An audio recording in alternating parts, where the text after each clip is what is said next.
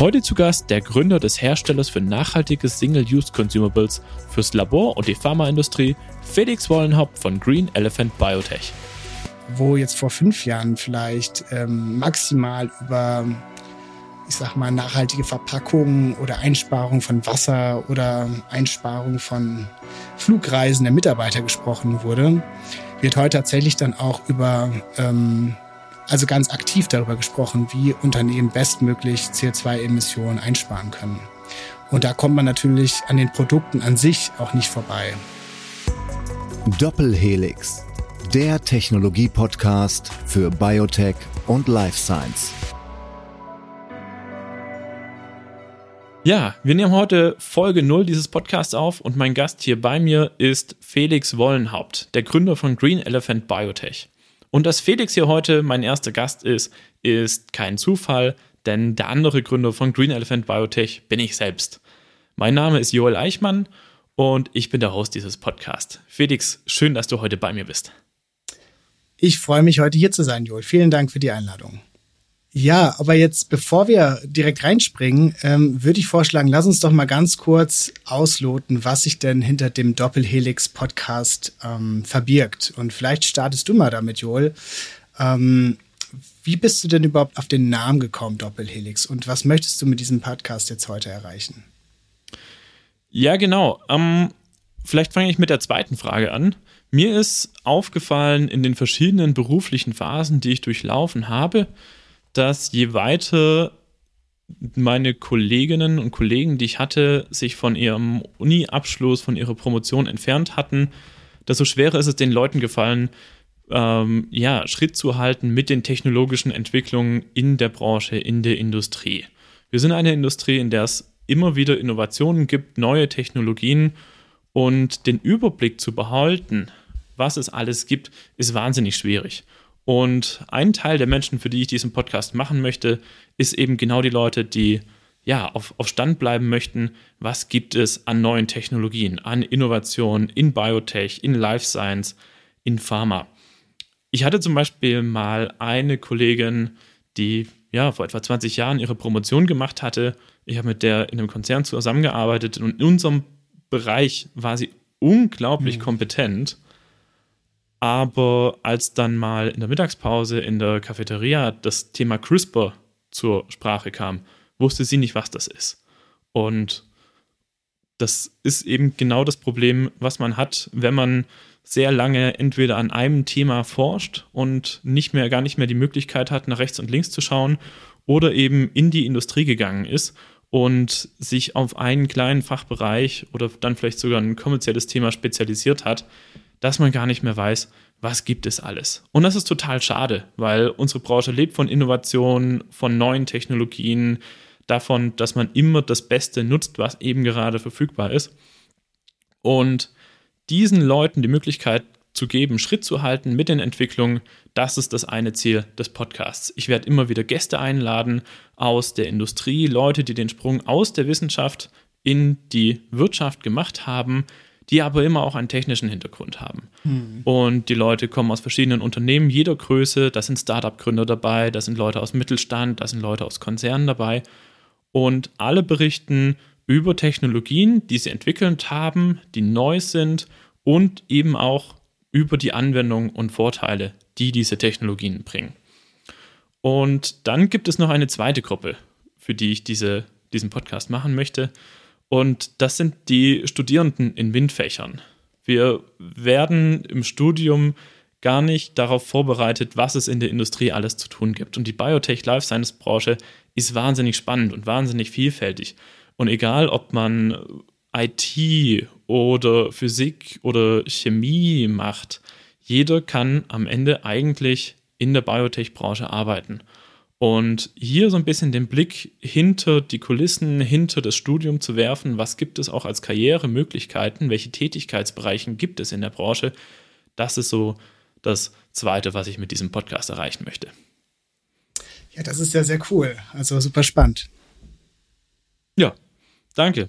Und jetzt fangen wir mit dir an, als unserem ersten Gast. Ja, so daher, Felix, ich sag mal Moin, weil Ich weiß, dass du ursprünglich aus Ostfriesland kommst, deinen Weg gegangen bist über Gießen, über Frankfurt, heute in Berlin. Aber vielleicht fangen wir ganz vorne an. Ähm, du hast ja dich nicht immer für Biotechnologie interessiert, bist heute aber der Gründer von Green Elephant Biotech. Wie bist du denn da hingekommen? Ja, das ist natürlich die absolut naheliegende Frage. Und ähm, um ehrlich zu sein, bis vor vier, fünf Jahren hätte ich das auch selber mir nicht erahnen können, dass ich hier heute stehe, wo ich auch stehe bei Green Elephant. Ähm, ja, aber fangen wir ganz vorne an. Also ich bin ähm, im Wesentlichen, wie du gesagt hast, in Ostfriesland aufgewachsen, 18 Jahre lang in einem Dorf, in dem es mehr Kühe als Menschen gibt. Ähm, super, ja, klein, Kleinort, klein, kleinstadtmäßig aufgewachsen und musste dann tatsächlich auch, nachdem ich mein, mein Abitur geschafft habe, auch erstmal ausbrechen.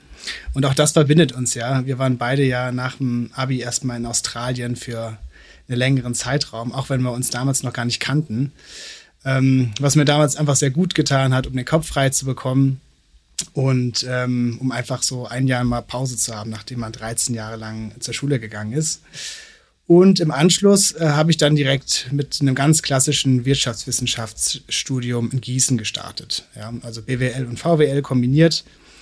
Und ähm, dort hatten wir uns dann ja auch kennengelernt über einen gemeinsamen Freundeskreis, obwohl wir damals dann noch gar keine gemeinsamen Ansatzpunkte hatten, jetzt ähm, ja zumindest noch keine Absicht hatten, gemeinsam zu gründen, sondern wir waren ja einfach in einem ähnlichen Freundeskreis, haben uns gut miteinander verstanden, ähm, auch wenn wir fachlich relativ wenig miteinander zu tun hatten.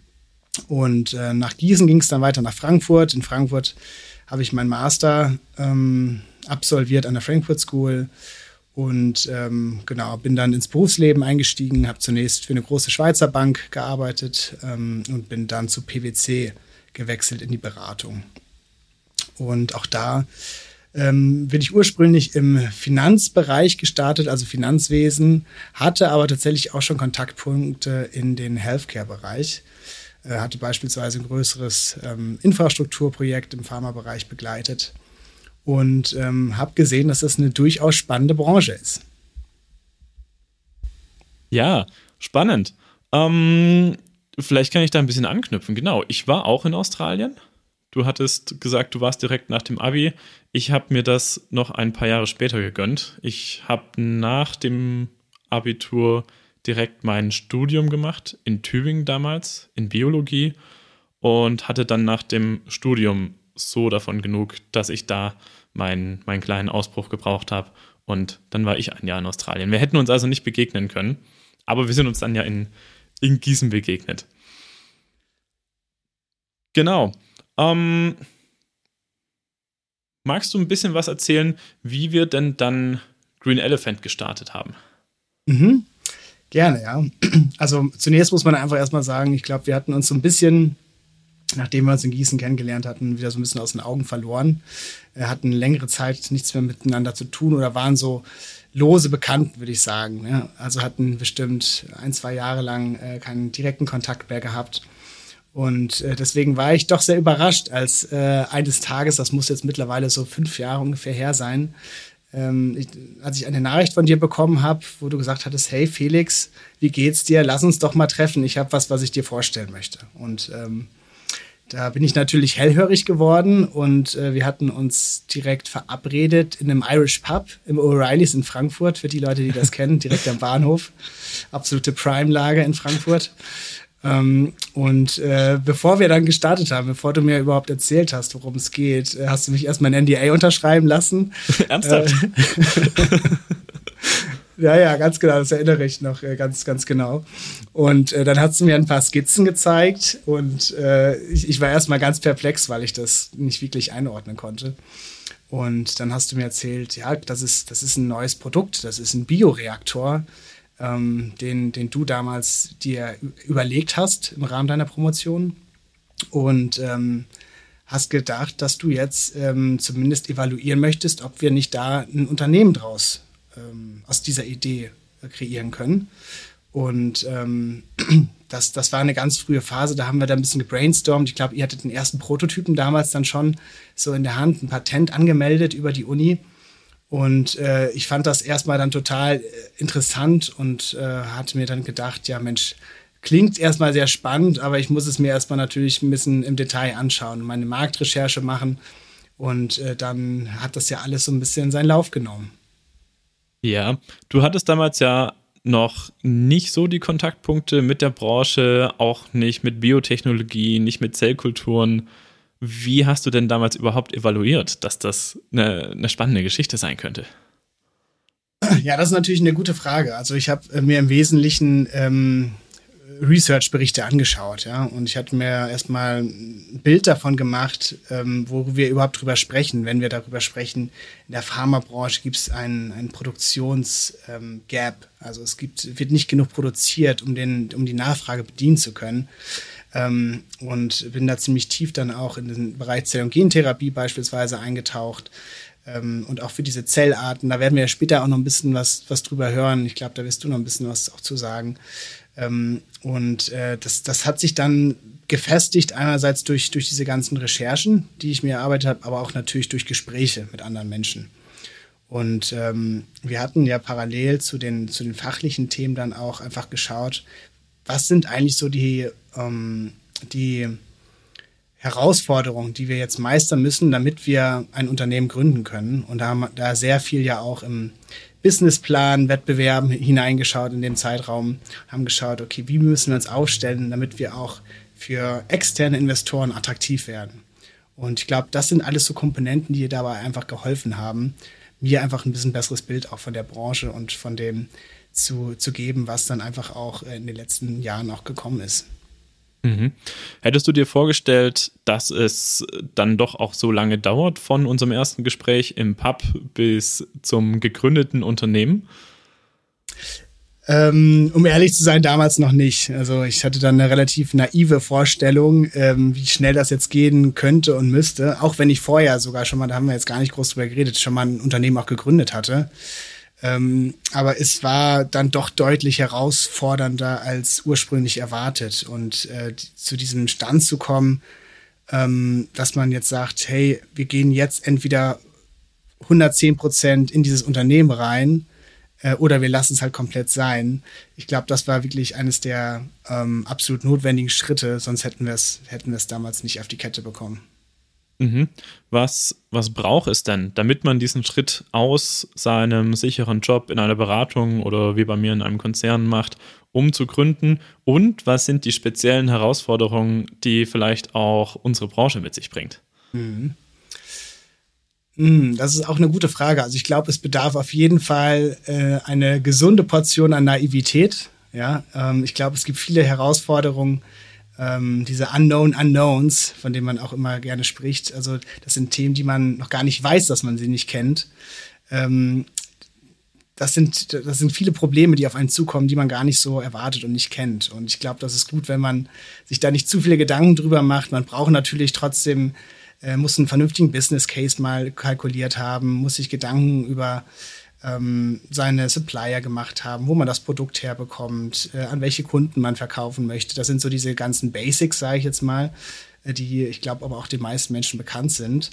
Ähm, besonders im Pharmaumfeld ist natürlich zum einen ähm, der Qualitätsanspruch. Also wenn wir hier ähm, um das Thema Sicherheit, ähm, über das Thema Sicherheit sprechen, ist das sicherlich ähm, ja ein, ein Thema, was einfach nicht mehr wegzudenken ist im Pharmaumfeld. Und das ist ja auch gut so. Ja, ich glaube, kein Mensch möchte einen Impfstoff gespritzt bekommen, von dem er nicht 110 Prozent sicher ist, dass der rein hergestellt worden ist.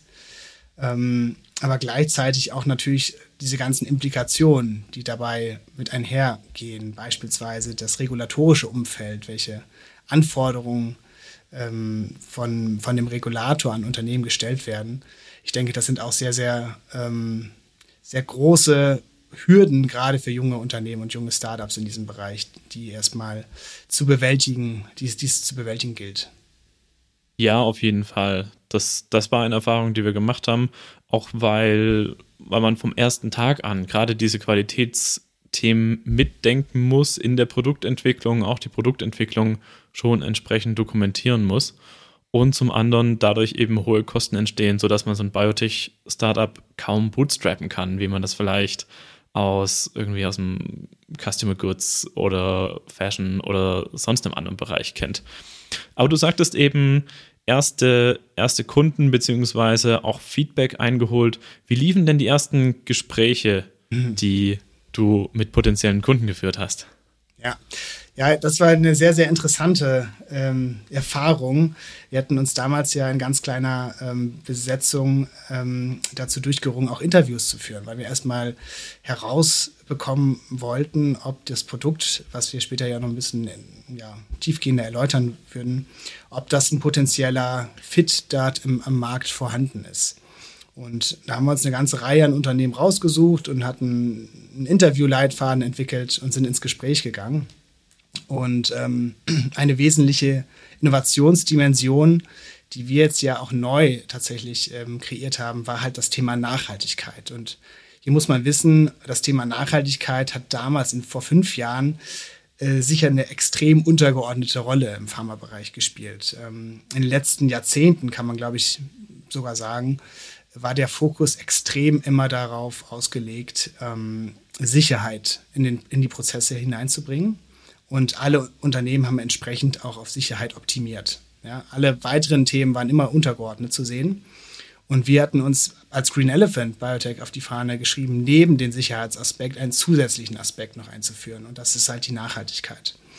Und ähm, hier hatte sich dann relativ schnell in den ersten Interviews schon dann auch heraus ähm, kristallisiert, dass dieser Gedanke sicherlich nicht komplett falsch war, aber von der Gewichtung her doch deutlich anders zu sehen äh, war, als wir das erwartet haben. Ähm, also ganz faktisch äh, war es so, dass, dass das Thema ähm, Nachhaltigkeit keiner, kein relevanter Parameter in den Kaufpreisentscheidungen war oder beziehungsweise in den, ja, in den Kaufentscheidungen der, der Nachfrager.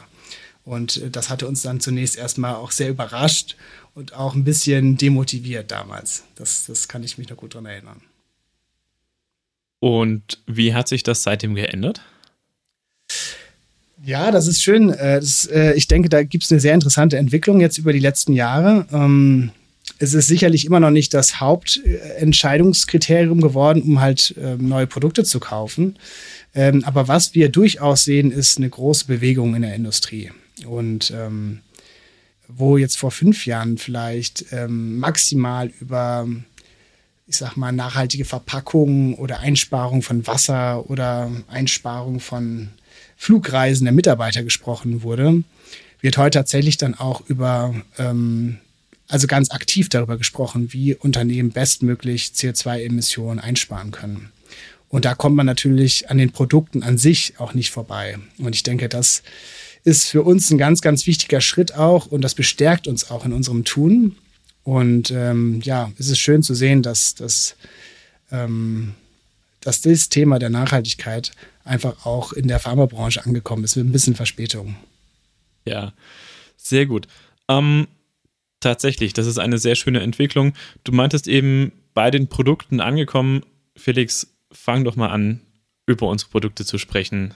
Was mhm. hat Green Elephant Biotech entwickelt? Was vertreibt Green Elephant? Ähm, Genau, also wir haben zunächst einen Bioreaktor ähm, entwickelt. Ich glaube, da kannst du gleich am besten nochmal was zu sagen. Ich würde zunächst jetzt einfach mal äh, mit unserer 96-Well-Platte starten. Und zwar, ich glaube, das ist ein Produkt, wo sich relativ viele Menschen möglicherweise noch was drunter vorstellen können. Und zwar ist das im Wesentlichen ein Analysetool, was in jedem, nahezu jedem Labor weltweit genutzt wird, um beispielsweise ähm, ja, Analysen, Auswertung zu fahren über Reaktionen, ähm, über ähm, Zellkulturwachstum. Und äh, da haben wir im Wesentlichen das, das Rad nicht neu erfunden. Wir haben eine Standard 96 Weltplatte hergestellt, aber haben die aus einem pflanzenbasierten Biopolymer erstmalig hergestellt, was sonst noch keine andere Firma gemacht hat. Und das ermöglicht es einfach, uns erhebliche Mengen an CO2-Emissionen zu sparen um das mal, um da mal eine Zahl dran zu hängen, mindestens 50 Prozent haben wir eine bessere CO2-Bilanz als vergleichbare Produkte. Mhm. Woher kommt das? Also wie, wie setzt sich diese bessere CO2-Bilanz zusammen?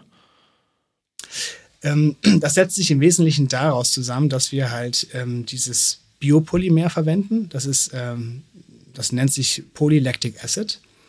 Und äh, das warum haben wir hier eine bessere CO2-Bilanz? Das liegt einfach daran, dass ähm, dieses Biopolymer auf einem Pflanzenbasis basiert. Und zwar ist das am Ende des Tages fermentierte Maisstärke. Und hier ist halt besonders, dass die Maispflanze, während sie halt wächst, das CO2 aus der Atmosphäre bindet und ist so quasi zum, zum Wachsen ähm, benötigt und benutzt. Und sobald dann ähm, das ähm, Biopolymer weiterverarbeitet wird ähm, und zu einem Produkt verarbeitet wird, ist es tatsächlich so, dass im Pharmaumfeld die Produkte nach einmaliger Verwendung in dem Bereich immer verbrannt werden. Und ähm, mit dem Biopolymer ist es nun tatsächlich so, dass nur CO2 der Atmosphäre zurückgeführt wird, die vorher auch schon in der Atmosphäre dort war. Und das ist grundsätzlich anders bei allen, ähm, ich sag mal, Standard Single-Use-Consumables, die es aktuell so in der Pharmaindustrie gibt. Denn diese basieren im Regelfall auf Polypropylen oder Polystyrol. Und das sind erdölbasierte Kunststoffe. Okay, das heißt, das Erdöl, wenn das verbrannt wird, akkumuliert eben fossiler Kohlenstoff in der Atmosphäre und man könnte sagen, die, die Pflanze beim Wachsen nimmt das CO2 aus der Atmosphäre als, als Rohstoff quasi. Ganz und so genau. kommt das zustande. Okay, sehr, sehr cool. Ähm, und da ist die 96 Volt jetzt ein erstes Produkt. Ist da mehr geplant? Wie soll es da weitergehen? Als ob du da die Antwort schon wüsstest. Ja, ganz genau. Also das ist für uns natürlich erstmal ähm, ein Prototyp im Wesentlichen, um einfach mal zu schauen, ob diese Branche, in der wir uns jetzt befinden, schon auch so weit ist und ob die Nachfrage für diese neuartigen pflanzenbasierten Produkte für Standard Consumables, ob die da ist, wo wir sie erwarten und auch das, was wir aus unseren Gesprächen mit unseren Kunden ähm, herausgehört haben. Und wenn das natürlich gut funktioniert, dann haben wir eine, eine große Produktpalette, auch nach links und rechts schauend, äh, wie es weitergehen kann. Und da möchte ich jetzt noch nicht zu viel vorwegnehmen, aber ich kann euch auf jeden Fall sagen, wenn das spannend für euch ist, dann ähm, bleibt doch einfach up to date über Green Elephant. Sehr gut. Ähm, wie groß ist denn das Problem mit dem Einwegplastik in der Forschung, in der Pharmaindustrie überhaupt? Ist das eine relevante Größe?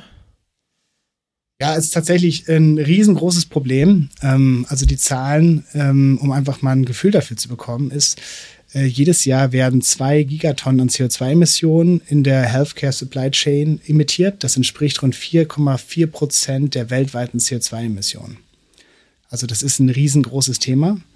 Ähm, und äh, ja, insbesondere vor dem Hintergrund, wie ich gerade schon mal ganz kurz angeschnitten habe, ist ähm, die Single-Use-Systeme, also diese Einweg- ähm, Zell, das, das Einwegzellplastik, Entschuldigung, das Einwegplastik hat sich äh, in der Branche ähm, einfach etabliert, weil es für die Anwender einfach sehr viel einfacher ist zu verwenden, weil keine Validierungs-, Reinigung, Validierung durchgeführt werden müssen. Und äh, dadurch haben wir einfach dieses riesige Problem, weil halt so viel Plastik nach einmaliger Verwendung verbrannt wird. Okay, spannend. Warum wird das nicht recycelt? Warum landet das im, im Verbrennungsmüll? Ähm, auch eine sehr gute Frage. Ähm, und zwar ist es halt so, dass ähm, potenziell infektiöse Materialien an diesen ähm, Single-Use-Consumables dranhaften können.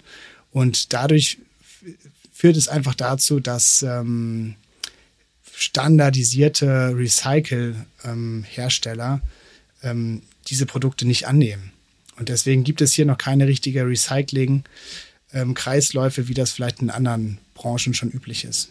Mhm. Also selbst wenn der Müll inaktiviert, sterilisiert wird, nehmen das die Recycler nicht an. Ganz genau. Sehr schade. Ähm, ja, also vielleicht äh, hat ja einer der Zuhörer hier eine gute Idee. Ähm, ich, ich, könnte mir vorstellen, dass das ein gutes, gutes Startup auch wäre, wenn man sich darauf fokussieren äh, kann und das da eine gute Lösung hat. Genau. Okay. Und den Plastikmüll zu reduzieren ist, wie du sagst, eben auch schwierig, weil die, die Verfahren heute so, so standardisiert sind, weil es eben ja, schwierig ist, diese sowohl die, die 96 Volt Platte jetzt zum Beispiel auch zu reinigen und wieder zu sterilisieren und wieder zu verwenden, richtig? Auch das ist genauso, wie du sagst, ja. Okay, gut. Dann haben wir über, über die 96 Volt-Platte gesprochen, wir haben über PLA gesprochen, wir haben über Nachhaltigkeit gesprochen. Fehlt noch unser Zellkultursystem, die Sales Crew. Genau, und da würde ich vorschlagen, Jo, weil du ja der Erfinder der Sales Crew bist, warum ähm, springst du hier nicht mehr rein und erzählst uns, erzählst uns einfach mal, ähm, wie ist es zur Sales Crew gekommen und was ist überhaupt die Sales Crew? Ja, die Sales Crew ist ein Zellkulturgefäß für antarente Zellkulturen, also für Zellen, die nur auf einer Oberfläche wachsen. Da zählen zum Beispiel die meisten Stammzelllinien mit rein, aber auch andere wichtige Zelllinien, die für die Herstellung von Viren oder für Impfstoffen benötigt werden. Und dieses Zellkulturgefäß, das wir entwickelt haben, vereint verschiedene Eigenschaften, die die Industrie benötigt. Das eine ist, dass die Handhabung von dem System sehr, sehr einfach ist. Das andere ist, dass die Oberfläche sehr groß ist, sodass viele Zellen auf sehr kompaktem Raum kultiviert werden können. Und der dritte große Vorteil ist, dass es eine sehr, sehr gute Durchmischung hat. Es ist eben kein System wie die Wannenstapelsysteme oder die Teeflaschen, die man kennt, die statisch sind, sondern es wird langsam bewegt und langsam äh, durchmischt, sodass der Sauerstoffeintrag in das Medium groß ist und dass die Stofftransferprozesse eben nicht nur durch Diffusion passieren. Wenn man sich die Cell Screw einmal vorstellen möchte, dann sieht das aus wie eine klassische Rollerflasche. Aber wir haben zwei Strukturen ins Innere eingefügt. Das eine ist eine archimedische Schraube. Das heißt, diese Rollerflasche liegt mit einem leichten Winkel im Inkubator auf so einem Roller-Device und durch die Rotation wird das Zellkulturmedium langsam durch die Flasche durchtransportiert. Man kennt das vielleicht vom Wasserspielplatz, da gibt es auch manchmal solche archimedischen Schrauben. Und tatsächlich, um deine Frage zu beantworten, die Idee für die Sales Crew kam mir tatsächlich, als ich mit meiner Nichte auf einem Wasserspielplatz war. Und okay, das musst du jetzt noch mal ein bisschen genauer erzählen. Mm, ja, ich, ich, ich hatte mit, mit meiner Promotion angefangen und damals zwei Themen zur Auswahl. Das eine hat sich eben mit dem Scale-up von adherenten Zellen beschäftigt und das andere äh, mit der Expression von rekombinanten Proteinen. Ich habe am Ende das Proteinthema gemacht, aber bin da überhaupt das erste Mal mit der Scale-up-Problematik von adherenten Zellen in Berührung gekommen. Mhm. Und ja, wenn man so eine spannende Fragestellung bekommt, dann, dann äh, tickert die ja manchmal so in einem weiter und manchmal hat man außerhalb vom Labor oder vom Schreibtisch die besten Ideen. Und ich war eben mit meiner Nichte auf einem Wasserspielplatz, habe diese archimedische Schraube gesehen und wusste, Mensch, genau so sollten wir Bioreaktoren für Zellen bauen. Das Ding hat eine große Oberfläche, äh, wir haben eine scherkraftarme Durchmischung, also keine turbulenten Strömungen, die die Zellen schädigen können, aber man hat eine Durchmischung. Das Ganze ist ein gerührtes System. Und genau, da, da kommen wir zur, zur zweiten Struktur, die wir noch drin haben. Es ist nicht nur die archimedische Schraube, sondern mhm. es sind noch so konzentrische Zylinder eingefügt. Und in der Mitte ist eine Röhre, wo das Medium zurückfließen kann, wenn es die archimedische Schraube einmal ganz nach oben gekrochen ist.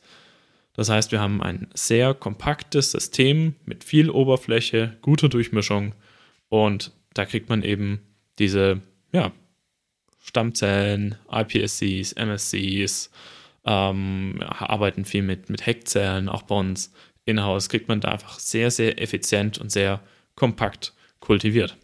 Ja, das klingt ja klingt super spannend, aber jetzt erzähl doch mal kurz, was sind denn so die Hauptanwendungsfälle von der Sales Crew?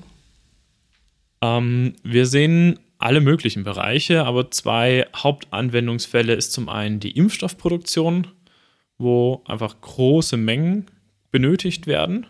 Und, und den finde ich persönlich sogar noch ein Ticken spannender, dieses Feld, ist das Feld Zell- und Gentherapien.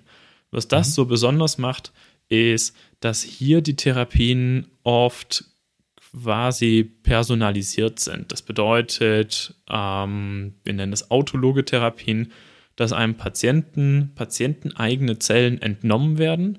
Die werden aufgereinigt, werden dann expandiert, zum Beispiel in unserem System und werden dann gegebenenfalls noch manipuliert, vielleicht genetisch manipuliert und werden dann dem Patienten zurückgegeben. Und das verändert aber die komplette Denke, wie wir Bioprozesstechnik fahren, weil ein Batch hat, hat früher anders oder ein, ein Batch muss jetzt nicht mehr möglichst groß sein, sondern ähm, ist oft nur, nur für einen einzigen Patienten. Also wenn wir das vergleichen, was Scale-Up früher bedeutet hat, dann war das, wie können wir einen Batch so verändern, dass wir nicht 1000, sondern 100.000 Dosen in einem Batch haben. Und da hingen dann die ganzen Prozesse dran, in der QC, im QM, mit der Sensorik, die relativ aufwendig sein durften, mhm. weil die hohe Anzahl an Dosen die ganzen Support-Prozesse für den teuren Prozess auch finanziert haben. Heute haben wir einen Batch für eine Dosis, für einen Patienten. Da kann man es sich nicht mehr leisten, dass die Support-Prozesse so teuer sind. Und die Frage vom Scale-Up ist auch nicht mehr, wie bekommen wir mehr Dosen aus einem Batch heraus, sondern wie schaffen wir es, hunderte oder tausende Dosen parallel zu produzieren.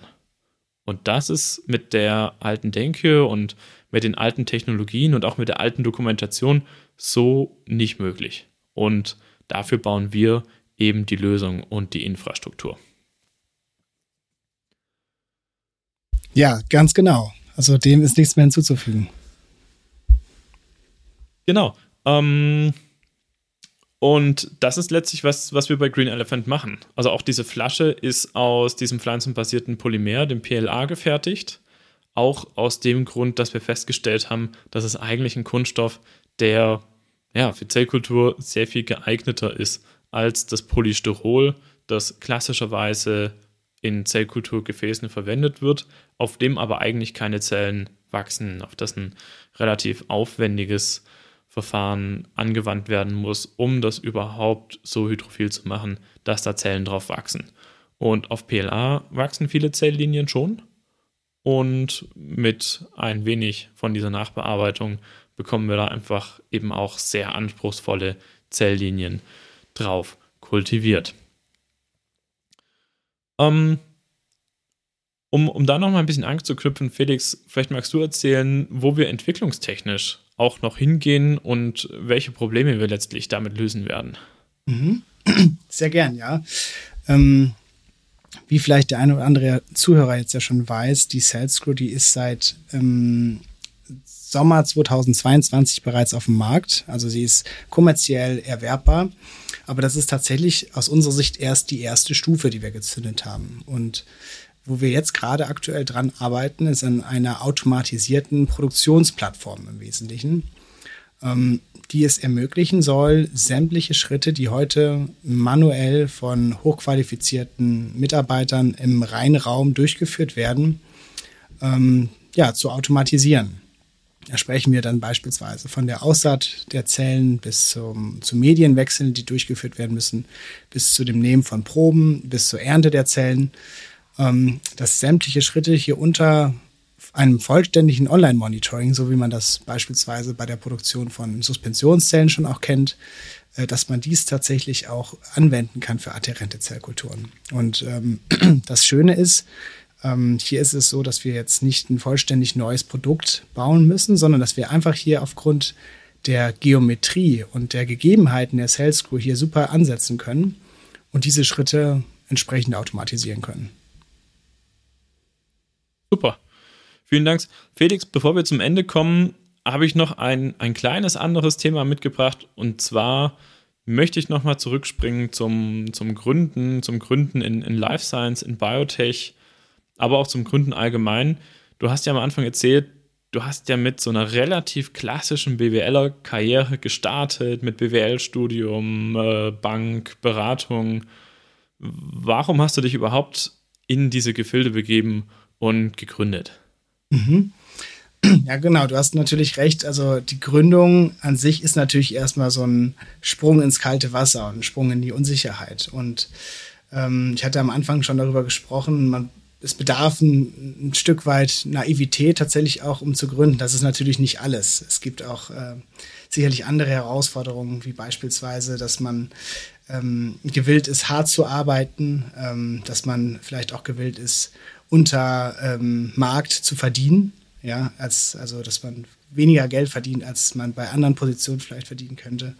Ähm, auch, dass man am Ende des Tages ein Problemlöser sein sollte, weil am Ende des Tages ist man als Gründer, äh, ich glaube, Elon Musk hatte das mal so gesagt, kommt das Destillat an den schwierigsten Problemen im Unternehmen bei einem an. Ja, und ähm, das ist natürlich ähm, äh, nicht immer schön. Ja, und ich glaube, es gibt für, für viele Leute ähm, gibt es so eine romantische Vorstellung vom Gründerdasein, der am Ende des Tages von einem Event zum nächsten Event läuft, immer eingeladen wird, im besten Fall auch noch äh, erste Klasse reist im Zug oder sogar fliegt ähm, und irgendwie immer ganz schön auch gepampert wird. Äh, oftmals ist es aber deutlich weniger glamourös, als man sich das vorstellt. Und ähm, das ist sicherlich was, äh, was, was einem vor Augen, äh, was man sich selber vor Augen führen sollte. Auf der anderen Seite ist es aber auch äh, das, ähm, ja, sicherlich eines der schönsten Dinge, die, die, die man machen kann. Also ich kann mir keinen schöneren Job vorstellen, als selber Gründer zu sein. Einfach ähm, aufgrund der Tatsache, dass ich selber daran mitwirken kann, wie eine Unternehmenskultur aufgebaut werden kann, dass ich mit äh, Leuten zusammenarbeiten darf, die ich mir selber aussuchen kann. Ähm, und äh, ja, dass man an einem wirklich ähm, großen Problem arbeitet, was man gemeinschaftlich lösen möchte und was tatsächlich auch einen Mehrwert für die Gesellschaft hat. Und das ist, äh, das überwiegt am Ende des Tages dann auch die ganzen Nachteile. Sehr gut. Felix, damit würde ich zum Abschluss unserer ersten Folge, unserer Pilotfolge des Doppelhelix Podcast kommen. Vielen Dank, dass du heute bei mir warst und mein erster Gast sein durftest. Wenn ihr Fragen habt, Feedback habt, äh, aus irgendeinem Grund Kontakt mit uns aufnehmen wollt, dann findet ihr unsere Kontaktdaten auf doppelhelix.fm oder ihr schreibt einfach eine E-Mail an feedback at doppelhelix.fm. Das landet dann direkt bei mir. Ich lese alle E-Mails, ich beantworte alle E-Mails und ja, damit bedanke ich mich bei euch fürs Zuhören. Bis zum nächsten Mal. Und Dankeschön. Mach's gut. Ciao.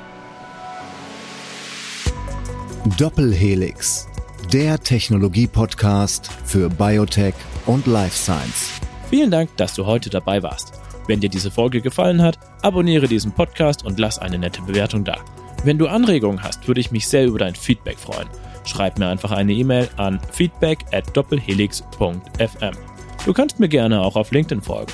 Dort poste ich Einblicke von uns, Green Elephant Biotech und auch zu Themen rund um die Biotech-Branche. Bis zum nächsten Mal bei Doppelhelix.